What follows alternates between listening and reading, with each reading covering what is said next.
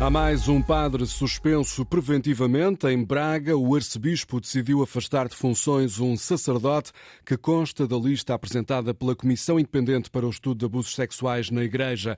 A lista identificava oito nomes relativos à Arquidiocese de Braga. Um destes alegados agressores, Rita Soares, é agora alvo de suspensão. A lista que chegou ao arcebispo de Braga tinha oito nomes. Em comunicado, a Arquidiocese explica, no entanto, que três dos padres mencionados já faleceram.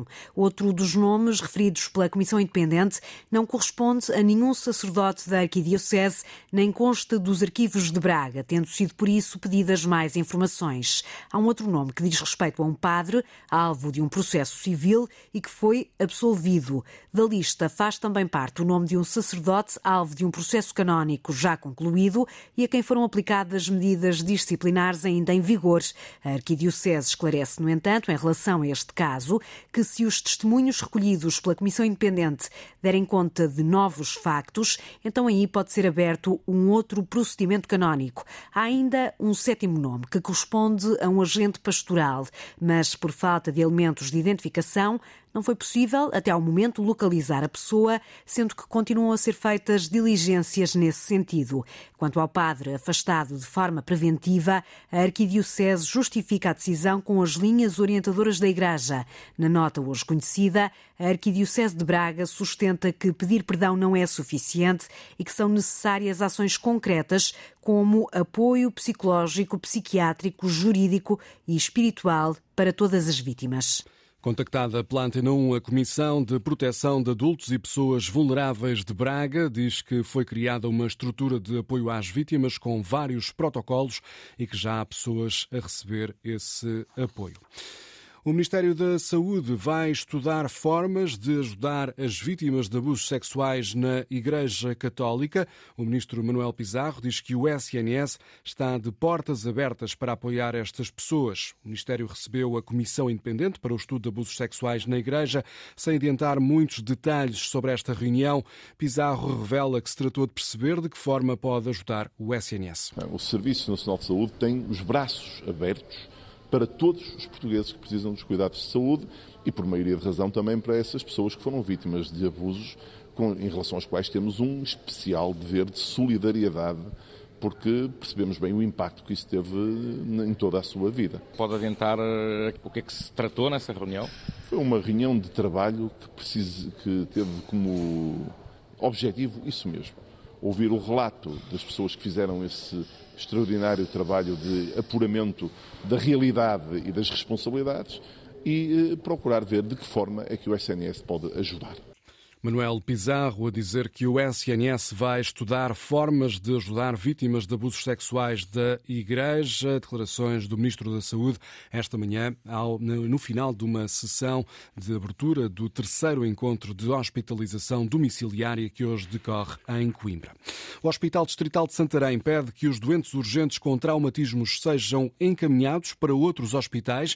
Fonte desta unidade hospitalar adianta que há registro de vários constrangimentos nas urgências urgências de ortopedia. Assim sendo, pelo menos até às oito e meia da noite, os casos urgentes devem ser desviados para outros hospitais. O pedido foi feito ao CODU, o Centro de Orientação de Doentes Urgentes. Refere-se, por exemplo, a situações de doentes com fraturas expostas.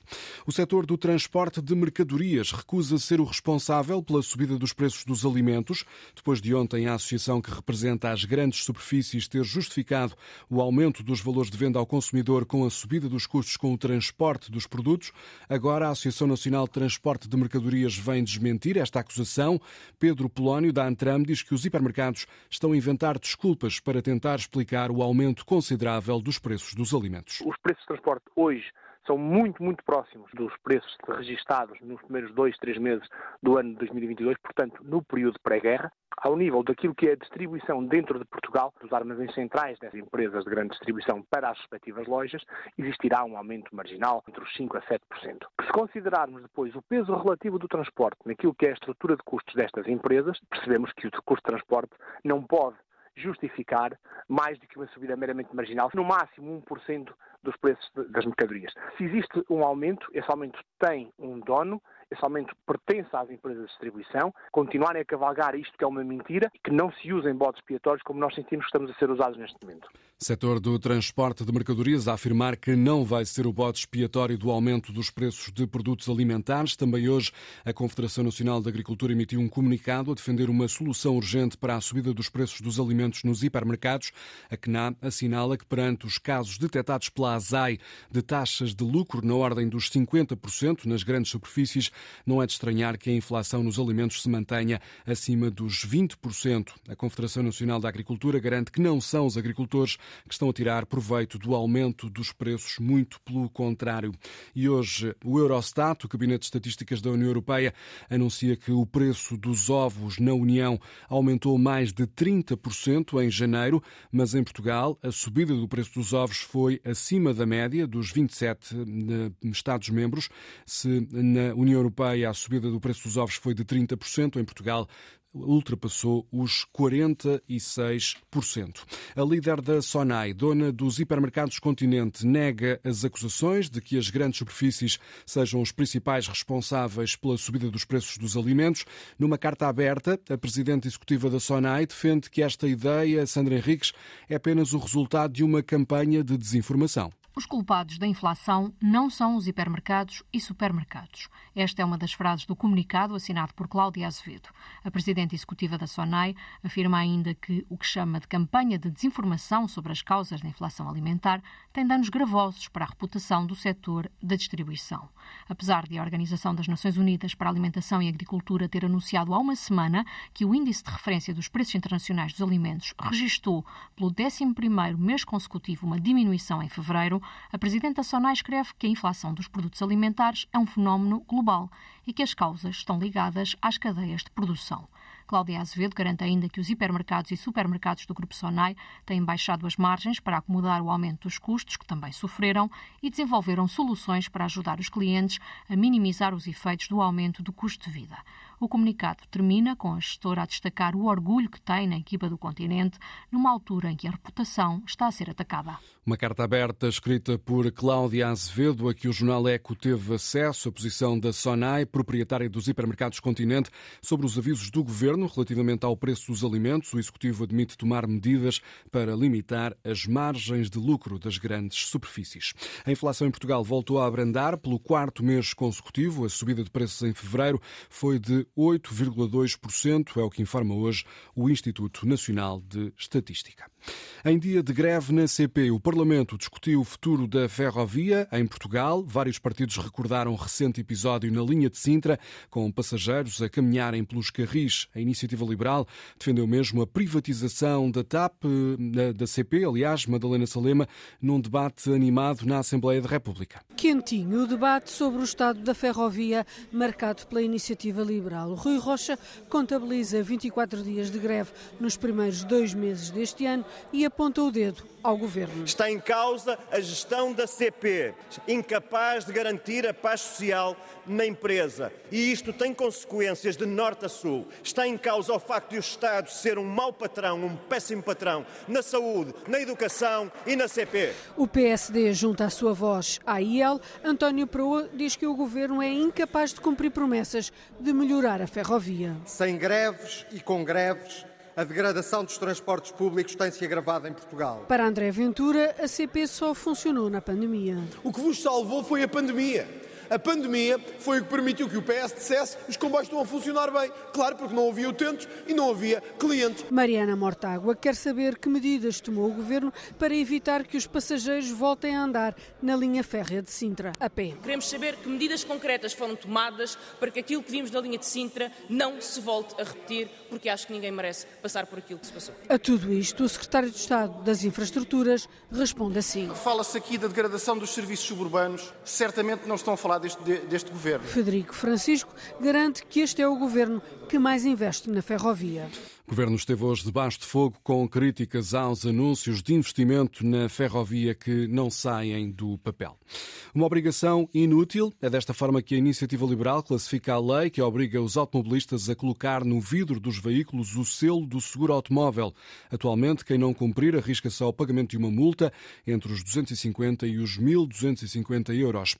O deputado Carlos Guimarães Pinto, da Iniciativa Liberal, anuncia que o partido vai apresentar hoje uma proposta no Parlamento para pôr fim a esta realidade. O importante é que a pessoa tenha o seguro no carro e, podendo comprovar que tenha seguro no carro numa operação stop, não faz sentido pagar uma multa só porque a vinheta não está Uh, não está no, no para-brisas. Isso não acrescenta nenhum valor, não, não, não dá nenhuma segurança aos outros automobilistas, é simplesmente uma obrigação inútil que causa para algumas pessoas algumas multas.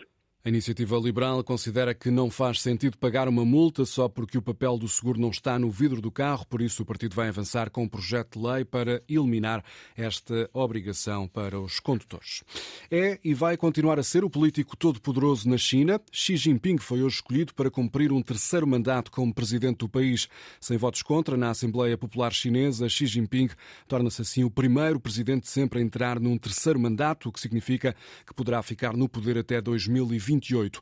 Para Luís Tomé, especialista em geopolítica mundial e segurança internacional da Universidade Autónoma de Lisboa, os próximos tempos vão ter hum, vão ser um agravamento de tensões entre a China e os Estados Unidos, sobretudo por causa da questão de Taiwan. Dado o percurso de Xi Jinping, eu creio até que agora reforçando o seu poder pessoal internamente, ele vai ser ainda mais assertivo e confrontacional nos tempos que se avizinham porque ele assumiu publicamente que há questões que quer resolver no seu tempo, não quer deixar para gerações seguintes, a começar pela questão de Taiwan. E como nós também estamos a entrar numa fase de campanha eleitoral nos Estados Unidos, sendo a China o único fator de política externa que é comum a democratas e republicanos, que é percepcionado pela esmagadora maioria da opinião pública americana como o grande adversário e para alguns até inimigo, eu acho que os próximos tempos vão ser de agravar tensões entre estas duas superpotências e Xi Jinping certamente que não recuará eh, tenderá, aliás, a ser mais assertivo e confrontacional do que já tem sido. As previsões do especialista em geopolítica mundial, Luís Tomé, a propósito do facto de Xi Jinping suceder a ele próprio na presidência da China. Vladimir Putin já veio felicitar o presidente chinês. O líder do Kremlin está confiante de que será possível expandir as relações entre os dois países. Bob Dylan vai regressar a Portugal. O músico norte-americano de 81 anos vai dar três concertos no país, dois em Lisboa e um no Porto. A promotora dos espetáculos anunciou hoje que Bob Dylan vai atuar no Coliseu do Porto a 2 de junho. Depois, nos dias 4 e 5 de junho, o cantor, compositor e Prémio Nobel da Literatura sobe ao palco do Campo Pequeno em Lisboa. Os bilhetes vão ser colocados à venda na próxima quarta-feira, às 10 da manhã.